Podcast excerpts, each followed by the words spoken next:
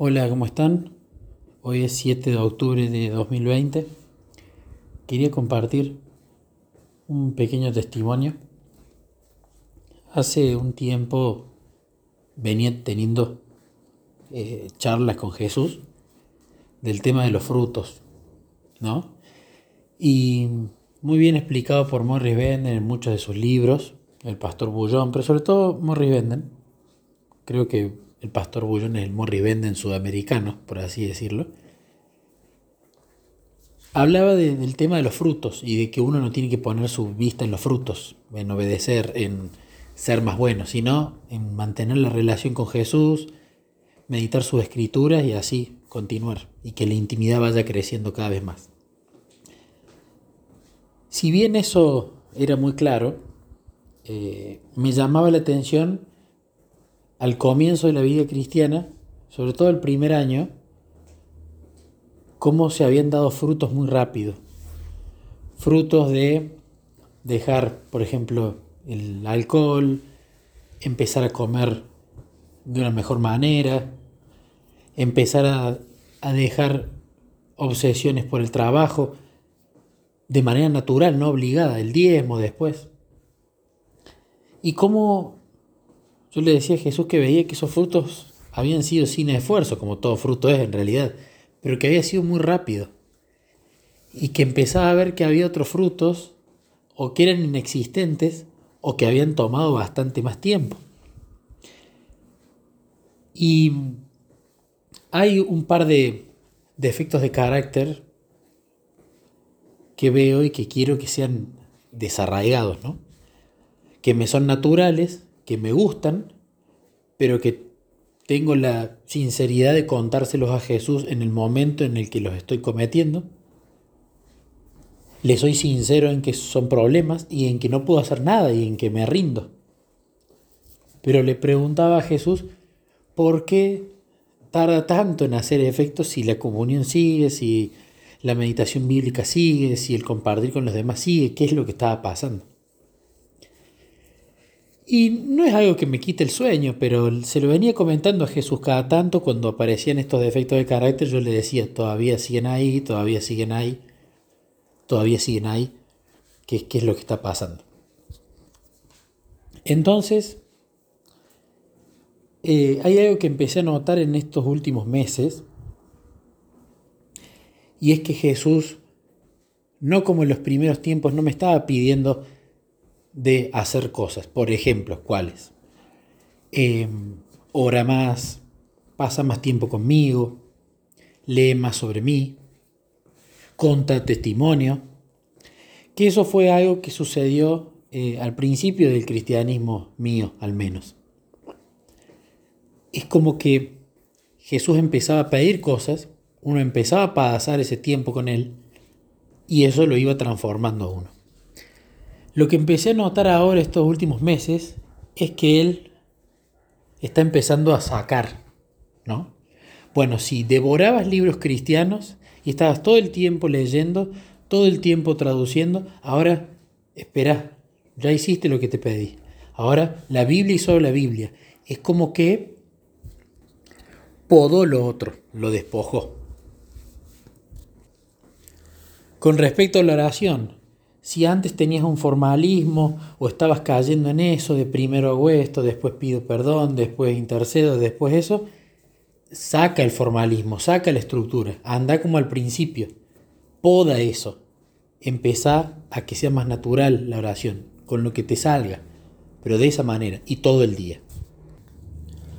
Lo mismo empezó a pasar con los alimentos, empezá a dejar estos alimentos, empezá a dejar de picotear en las comidas, empezó y el patrón que empezó a suceder era que empezó a sacar cosas. Empezó a focalizarse en los pedidos y en las meditaciones a dejar tal cosa, dejar tal otra, más que de adquirir hábitos o cosas nuevas. Y lo último fue justamente en lugar de focalizar en tu día qué tan bien o qué tan mal te fue según la cantidad de cosas que hiciste, cristianas o no, empezá a focalizarte en charlar conmigo y en leer mi palabra.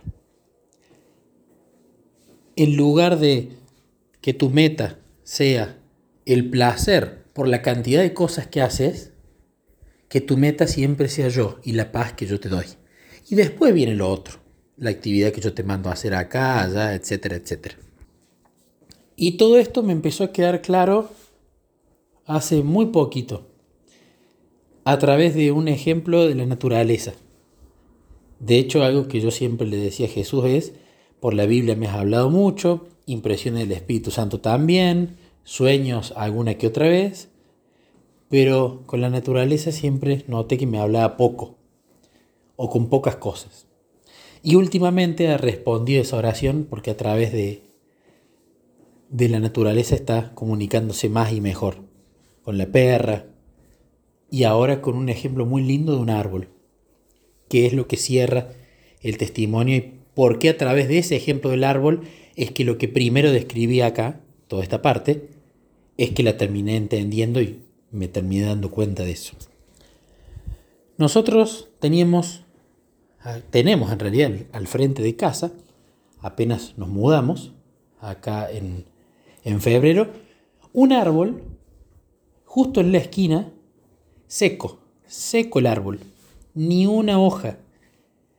Y si bien no nos molestaba, empezamos a ver que como ese árbol estaba seco y el auto usualmente se estacionaba eh, ahí debajo del árbol, corríamos el riesgo de que ante una lluvia, un viento, ya llegando sobre todo la primavera, que siempre septiembre es un mes ventoso, y las lluvias de verano, se corría el riesgo de que se desprendiera una rama y pudiera caer en el auto no sé si lo iba a romper, pero sí por lo menos rayar, lo cual iba a ser un inconveniente. Entonces, ¿qué decidimos? Había un chico que suele pasar cada tanto tiempo y de hecho hace mucho que no pasa y me llama la atención pensar por qué en esa época pasaba y ahora no. Pero ese chico tocó el timbre de casa y nosotros le dijimos que queríamos podar ese árbol. Él empezó a podarlo a las ramas y nos dijo después, más allá de las ramas, te le voy a cortar también toda la copa, dejándolo prácticamente el tronco solo para arriba, porque este árbol está seco, este árbol eh, no sirve más. ¿no? Entonces le dijimos, sí, cortalo de cuajo. Y lo cortó y quedó muy lindo, incluso se veía el cielo, cosa que antes no, cuando estaban todas las ramas. Y hace poco, y aquí el mensaje, que fue a través de la naturaleza, una impresión en la mente, lo cual me llevó a valorar todo esto de la primera parte del testimonio. Vuelve del supermercado mi esposa en el auto y yo voy a ayudarle a buscar algunas bolsas y me dice, ¿viste que floreció el árbol? Y yo la verdad no me había dado cuenta. Y cuando veo el árbol, empezó a tener unos brotes de hojas verdes en varias partes. Entonces yo le dije, le digo a ella, primero me impresionó eso. Apenas lo vi, lo primero que se me vino a la mente fue Jesús queriendo dar una lección a través de ese árbol. Segundo, me impresionó mucho y le digo, pero si este árbol está seco, ¿cómo puede ser que, que esté renaciendo, que esté saliendo brotes? Si incluso el chico experimentado en poda, porque hacía, ese chico hacía todas las podas de todos los árboles de la manzana y de varios del barrio, nos dijo que estaba seco. Y él conoce de eso. E inmediatamente me dice mi esposa, es que creo que justamente lo que necesitaba para volver a, dar fruto era que lo poden. Y ahí ya mi mente explotó, ¿no? Entonces, Inmediatamente lo anoté y le dije, Jesús, yo creo que vos me quieres dar una lección con esto, con respecto al tema del fruto que tanto te he dicho. Entonces, la conclusión, la meditación final es, empecé a entender que la falta de frutos que estaba teniendo era no porque el árbol no fuese regado o no fuese cuidado, sino porque le faltaba podar. Y de esa manera, al podarlo, empieza a crecer con más fuerza y los frutos aparecen. Y entendí el mensaje de Jesús.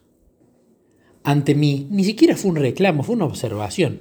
Mi, mi observación de por qué antes fueron tan visibles y tan rápidos y ahora ni siquiera los noto.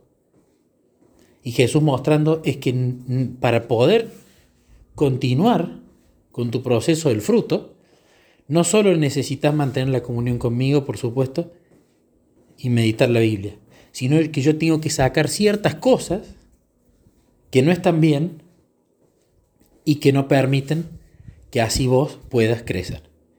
Entonces entendí por qué a pesar de la permanencia, a pesar de la lectura de la Biblia, estaba pasando este proceso, esta duda mía.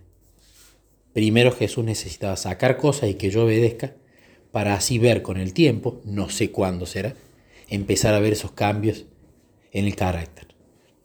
Así que quería compartir este testimonio con ustedes porque al menos a mí me ayudó a no estar preocupado por los frutos, pero sí estaba como pensando, epa, ¿qué pasa? ¿Por qué todavía no?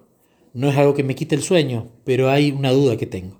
Y Jesús, a través de la naturaleza y las impresiones del Espíritu, la contesta.